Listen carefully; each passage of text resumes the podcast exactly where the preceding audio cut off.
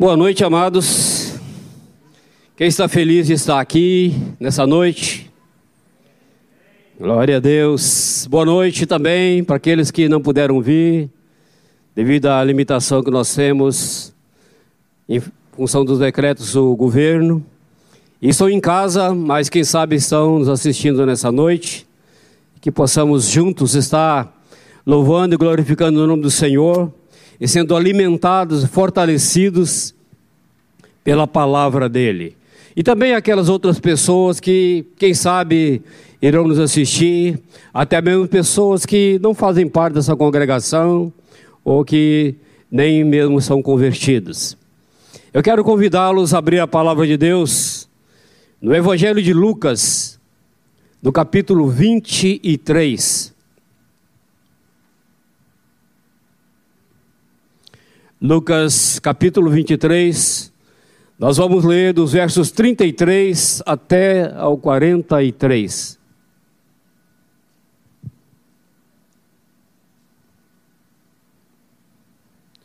Lucas 23, do verso 33 até o 43. Esse texto fala da crucificação de Jesus. Diz assim a palavra: Quando chegaram ao lugar chamado Calvário, ali o crucificaram, bem como os malfeitores, um à direita e outro à esquerda. Contudo, Jesus dizia: Pai, perdoe-lhes, porque eles não sabem o que fazem. Então, repartindo as vestes dele, lançaram sortes. O povo estava ali e tudo observava. Também as autoridades zombavam e diziam: Salvou os outros, a si mesmo se salve. Se é de fato o Cristo de Deus, o escolhido. Igualmente os soldados escarneciam e, aproximando, trouxeram vinagre, dizendo: Se tu és o rei dos judeus, salva-te a ti mesmo. Também sobre ele estava essa epígrafe em letras gregas, romanas e hebraicas: Este é o Rei dos Judeus. Um dos malfeitores crucificados blasfemava contra ele, dizendo: Não és tu o Cristo? Salva-te a ti mesmo e a nós também.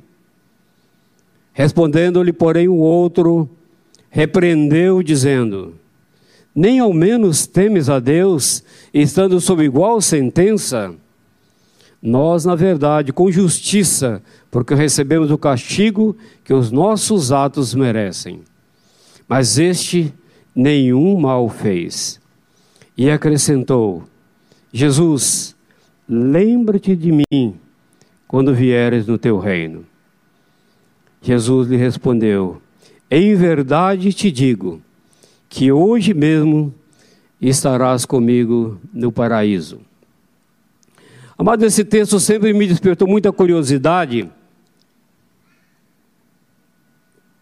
porque eu ficava pensando. Era fácil acreditar em Jesus, de certa forma, quando ele estava realizando milagres, curando pessoas, ressuscitando mortos, multiplicando pães e peixes para a multidão, tendo palavras tremendas que tocavam o coração das pessoas. Mas não nessa hora. Creio que você há de concordar comigo que é bem difícil ver alguém que está crucificado, deformado na cruz, despido, humilhado, cuspido. E ainda assim, uma pessoa que passou a vida procedendo mal, cometendo crimes, ter a revelação de que Jesus era o Filho de Deus, que Ele era o Rei da Glória. Isso sempre despertou minha curiosidade, minha atenção. E também eu ficava curioso, porque somente Lucas registrou esse fato. E Lucas nós sabemos que ele não era, não foi testemunho ocular da crucificação. Lucas mais tarde acompanhou Paulo no ministério dele junto aos gentios Mas Lucas não estava ali naquele momento, e nenhum dos outros três evangelistas mencionaram esse fato. E isso me chamava atenção. E eu resolvi então examinar um pouco melhor esse assunto, ouvir outras pessoas, ler um pouco, orar um pouco. E o Senhor começou a falar comigo e me mostrou que Lucas escreveu esse evangelho por volta do ano 53 depois de Cristo. Mas quando nós começamos a ler o evangelho de Lucas, no capítulo 1, no verso 3, a palavra nos diz que Lucas fez uma curada pesquisa. Que ele fez um trabalho de pesquisa por muitos anos, com todo o cuidado. E provavelmente ele entrevistou aquelas testemunhas oculares que estiveram até o fim aos pés da cruz. Possivelmente a própria mãe de Jesus, que ainda estava viva. Porque a maioria dos discípulos de Jesus, se não quase todos, menos um, ficaram de longe olhando, com medo, e muito provavelmente foram embora antes de tudo terminar. Mas Lucas, ao fazer esse trabalho de pesquisa, durante anos, conversando com as pessoas, conversando provavelmente com Maria, com a irmã dela, com Maria Madalena, e com outros que estiveram ali próximos até o fim, ouvindo as últimas palavras, vendo as últimas reações, as últimas atitudes de Jesus e das autoridades, ele pôde colher essa informação tão importante, tão tremenda para nós. E Lucas, acompanhando Paulo, ele foi despertado também para levar o evangelho aos gentios, aqueles que não eram convertidos, que não conheciam o evangelho, que não tinham as tradições religiosas judaicas.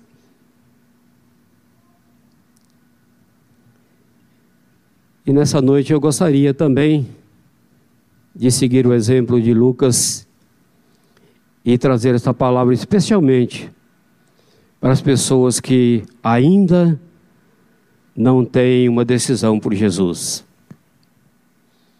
Talvez você que está me ouvindo à distância ou irá ouvir essa palavra mais tarde, seja filho de crente, tenha frequentado alguma igreja, mas nunca chegou a uma experiência pessoal com Jesus. Nunca se rendeu ao Senhor. Nunca houve uma mudança de atitude verdadeira. Talvez você tenha frequentado alguma congregação e de alguma maneira se decepcionou. Alguém te feriu ou disse algo, ou fez algo que te contrariou e você se afastou sem chegar realmente a uma experiência profunda e verdadeira com o Senhor. Então eu queria convidá-lo a refletir comigo sobre esse texto, sobre essa palavra, olhando para o perfil desses três homens que foram crucificados. Primeiramente, eu quero chamar a atenção para o homem do centro, Jesus, o Filho de Deus. Essa posição de Jesus entre os dois malfeitores, na verdade, ela é simbólica, ela representa o posicionamento de Jesus diante da humanidade. Jesus é o centro de todas as coisas. Jesus é o Filho de Deus. E toda a humanidade vai optar por uma ou outra posição. Ou blasfemar contra Jesus, rejeitar Jesus, menosprezar Jesus. Ou então se render a Ele, nem que seja na última hora. Jesus é o divisor da humanidade, porque a humanidade estava perdida Desde Adão as pessoas haviam se desviado, não havia nenhum justo, nenhum sequer, e todos haviam sido destituídos da glória de Deus. Esses textos em Romanos 3:10, Romanos 6:23, se alguém quiser anotar. Não existia nenhum justo sequer. E Jesus se posiciona no meio daqueles dois e vai até o final, testemunhando, sendo fiel ao Pai. O texto de Mateus é um pouco diferente do que Lucas relata, depois nós vamos falar um pouco sobre isso. Mas antes eu quero dizer, amados, que Jesus não foi crucificado por causa da traição de Judas. Jesus não foi crucificado pela inveja das autoridades judaicas. Jesus não foi crucificado porque o Império Romano estava contra ele. Jesus se entregou voluntariamente para redimir a humanidade, da qual eu e você fazemos parte. Todos nós estávamos destituídos da glória de Deus, da presença de Deus, da vida de Deus, e carecíamos dessa tão grande salvação, assim como esses dois homens aqui registrados, esses dois homens colocados um à direita, outro à esquerda de Jesus. Eu quero dizer para você que você precisa olhar para Jesus. Só nele existe salvação. Ele é a nossa única esperança. Não adianta você ser bonzinho. Ah, eu sou bom, eu não faço mal para ninguém. Tive um colega de trabalho que era tido como mais sábio, mais inteligente. E ele era tão arrogante por isso. Eu me lembro de um dia que, conversando um pouco sobre a palavra, ele disse: Olha, com relação à salvação, vida eterna, se eu tiver chance de argumentar com Deus, eu sei que eu posso levar vantagem, eu sei que eu posso realmente convencê-lo. Eu tenho argumentos que pode fazer com que Deus me aceite. Infelizmente, poucos anos depois, eu soube que ele teve um câncer, operou. Daí a pouco ele teve uma reincidência e ele morreu, eu creio que sem conhecer Jesus. Creio que os argumentos dele, se é que ele tentou, não deve ter tido a menor importância para Deus, porque ele partiu para a eternidade sem se arrepender dos seus pecados, sem se voltar para Jesus.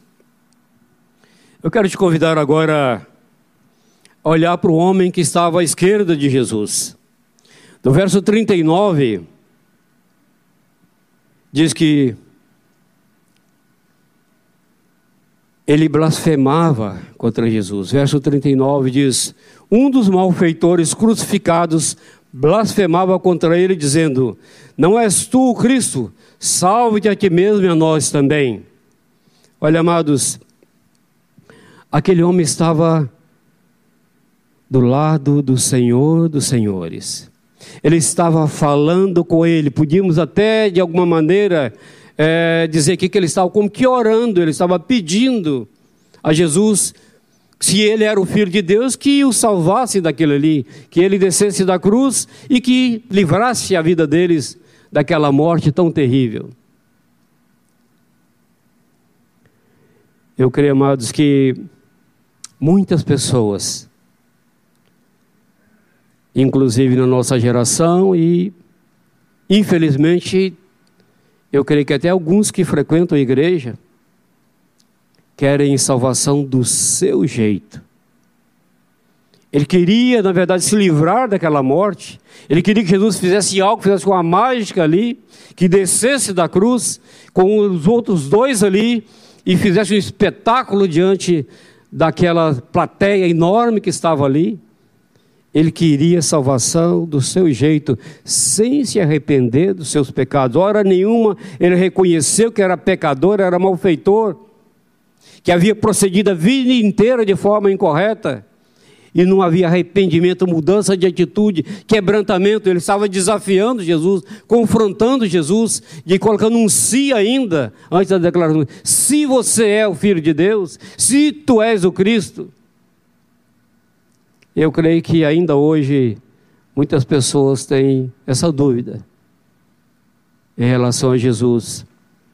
Mas eu creio, amados, que se Jesus descesse daquela cruz, eu e você desceríamos direto para o inferno. Se Jesus saísse daquela cruz e fugisse do plano de Deus, de tudo aquilo que o Senhor havia planejado para redimir a humanidade, morrer em nosso lugar, levar sobre ele nossos pecados, nossas dores, nossas maldições, nós desceríamos direto para o inferno. Ele poderia fazer, tinha poderes para isso. Mas essa não era a vontade do Pai. Isso não satisfazia a justiça do Pai. Era necessário que alguém só se fizesse a justiça de Deus. Deus é amor, mas é também justo e verdadeiro. Mas aquele homem não entendia isso. Ele queria apenas se livrar daquela condenação, daquela humilhação, daquelas dores e daquela cruz. Hora nenhuma ele experimentou uma mudança verdadeira de atitude.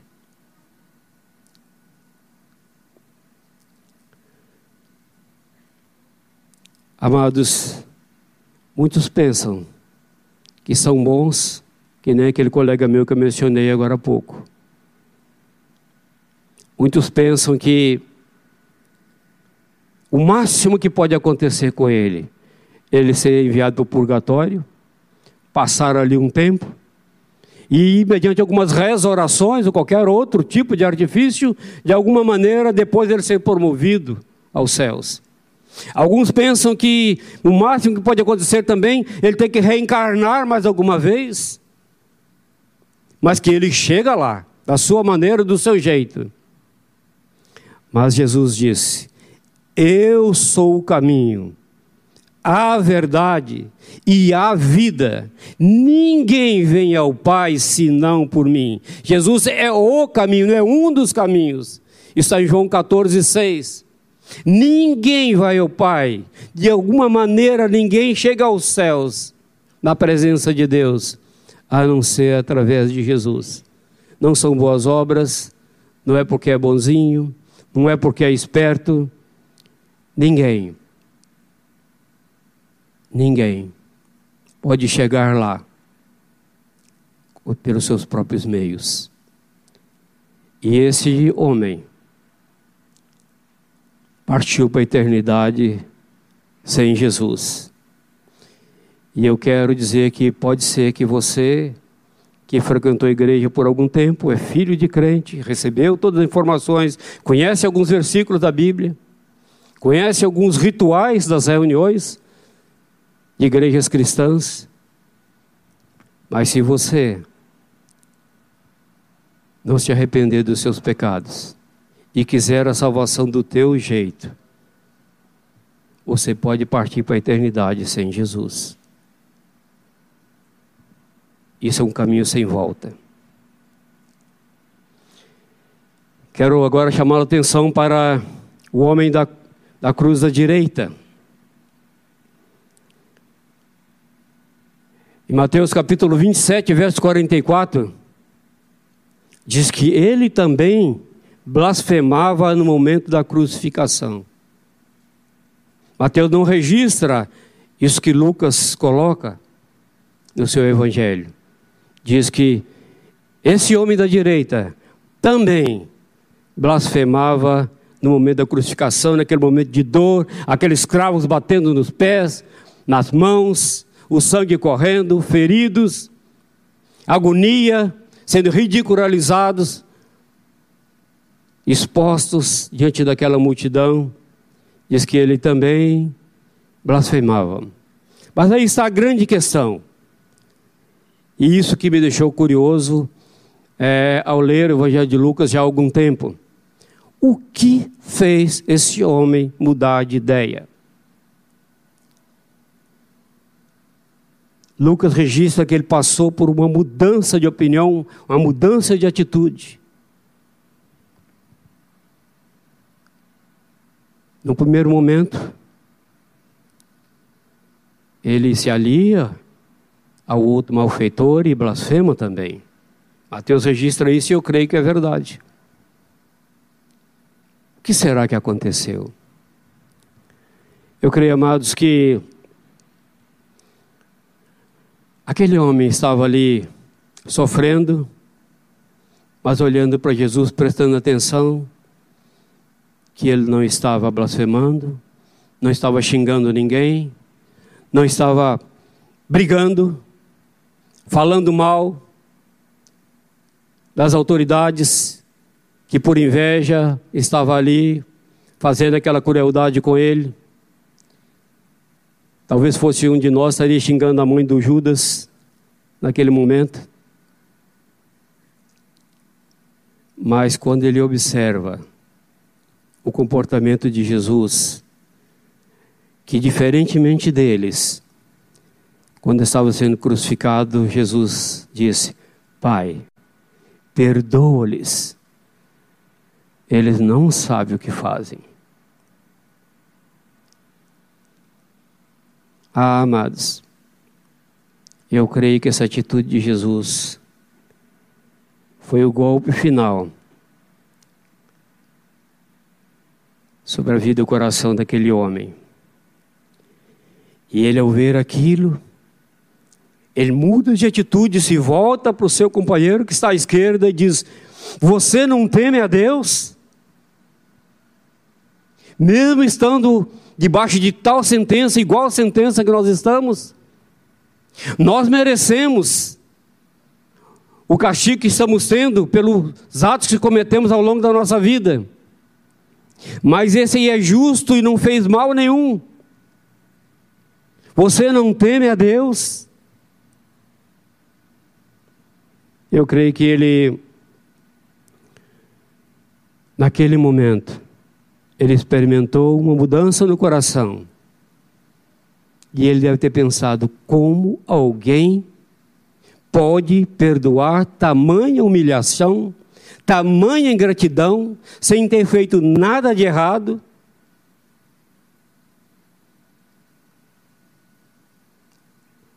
Eu creio que ali ele pensou: somente alguém que é o filho de Deus pode ter tal comportamento. Ninguém humanamente pode ter uma reação dessa, a dizer: Pai, perdoa esse povo. Eles não sabem de nada, não sabem o que estão fazendo. Eles não estão entendendo nada, não entenderam nada do Evangelho. Eles vão continuar vivos e precisam do teu perdão. Eles precisam de salvação, eles precisam ser libertos. Tem misericórdia, perdoa os pecados deles perdoa a ignorância deles. E aquele homem realmente mudou de atitude. Eu quero voltar ao texto e pegar alguns detalhes do texto, alguns aspectos importantes da declaração desse homem da cruz da direita.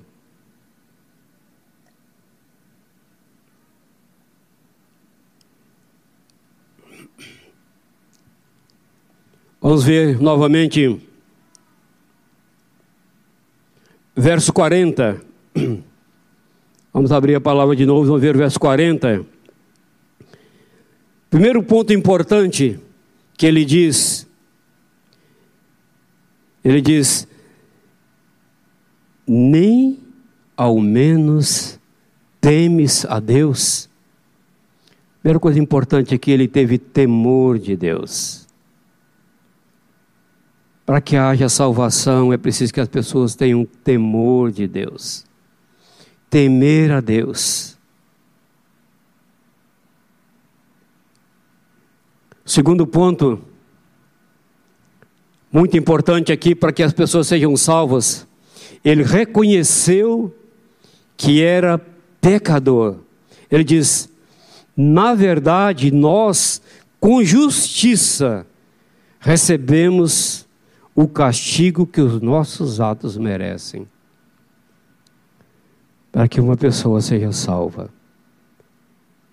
Não é que ele tem que ser bonzinho, ter cara de santinho, dar esmolas, praticar boas obras, ser politicamente correto.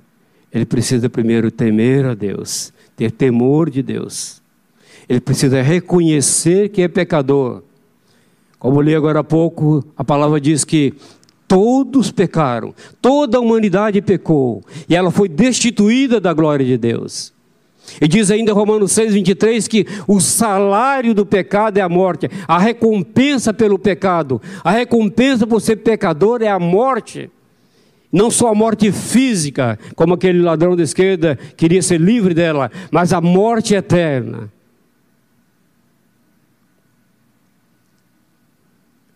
É preciso reconhecer que é pecador. É preciso temer a Deus.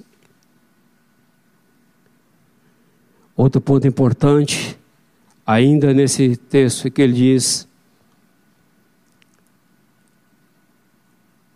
Mas este nenhum mal fez.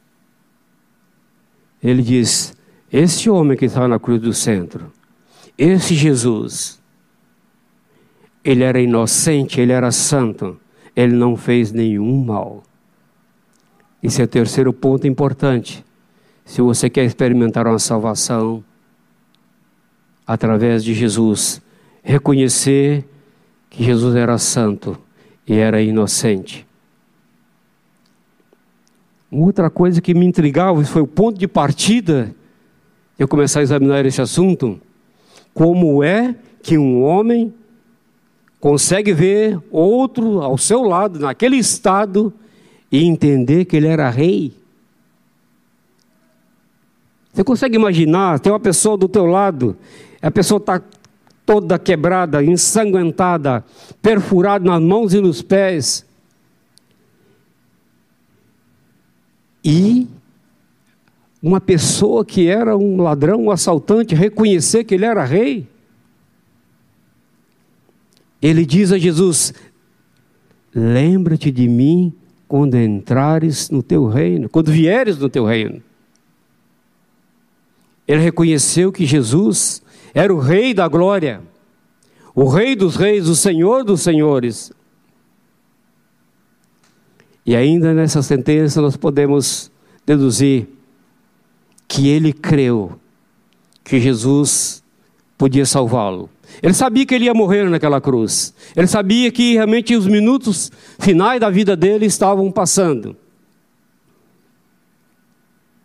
Mas ele falou assim: lembra-te de mim. Imagina, se ele entendesse que Jesus estava morrendo, que Jesus não era o filho de Deus, que Jesus não era o rei, como é que ele ia entender que Jesus poderia se lembrar dele quando Jesus voltasse em glória no seu reino.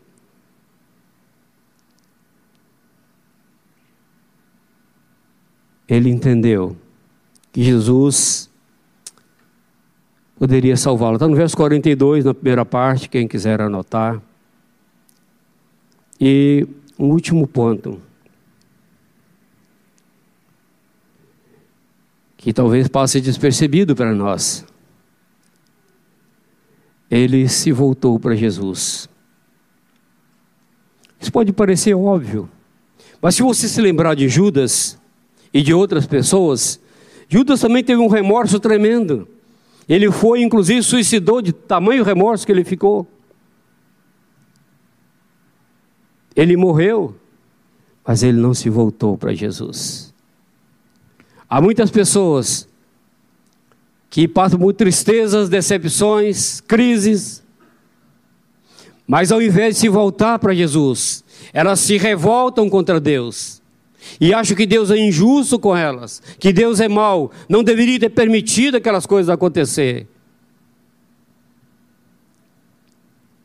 Mas esse homem, ao invés de se revoltar pela penalidade que estava sofrendo, ele se volta para Jesus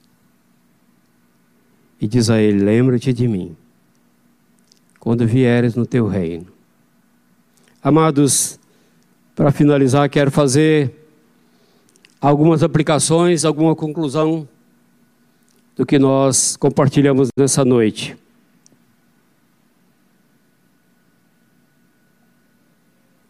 A primeira delas e que a salvação não é por obras.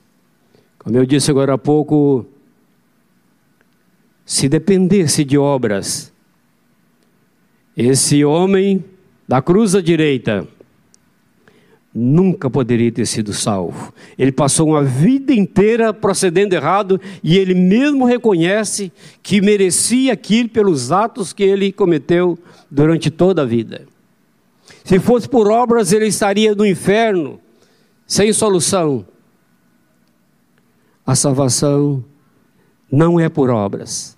A salvação é através de Jesus. É pela graça pelo que Jesus fez por nós, pelo que Ele é, porque Ele morreu por nós, Ele fez maldito em nosso lugar, Ele levou sobre si nossos pecados, nossas dores, nossas maldições.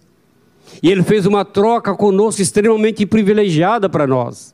Ele recebeu tudo de ruim que nós tínhamos, que toda a humanidade tinha, e nos deu em troca a vida eterna, a própria vida dele. E nos enviou o Espírito Santo para habitar em nós. E através do Espírito Santo, nós temos comunhão, temos relacionamento com Jesus e temos um novo e vivo caminho para nos chegar ao Pai sem intermediários. Não existe nenhum outro mediador entre Deus e os homens, a não ser Jesus, está em 1 Timóteo capítulo 2, verso 5. Não há nenhum outro mediador. Muitos se colocam como mediadores, alguns se colocam como sumo pontífice, a última ponte, a última ligação, a extrema ligação com Deus. Mas isso não é verdadeiro. Jesus é o único caminho, é o único meio de chegar ao Pai. E Ele fez essa troca conosco, assumindo a nossa condição e dando-nos a vida e a salvação. Outra aplicação importante desse texto é que a salvação é imediata. Glória a Deus por isso. A salvação é imediata, amados. Você não tem que fazer penitência e fazer um monte de coisas. Jesus disse para aquele ladrão: Hoje mesmo estarás comigo no paraíso. Hoje mesmo.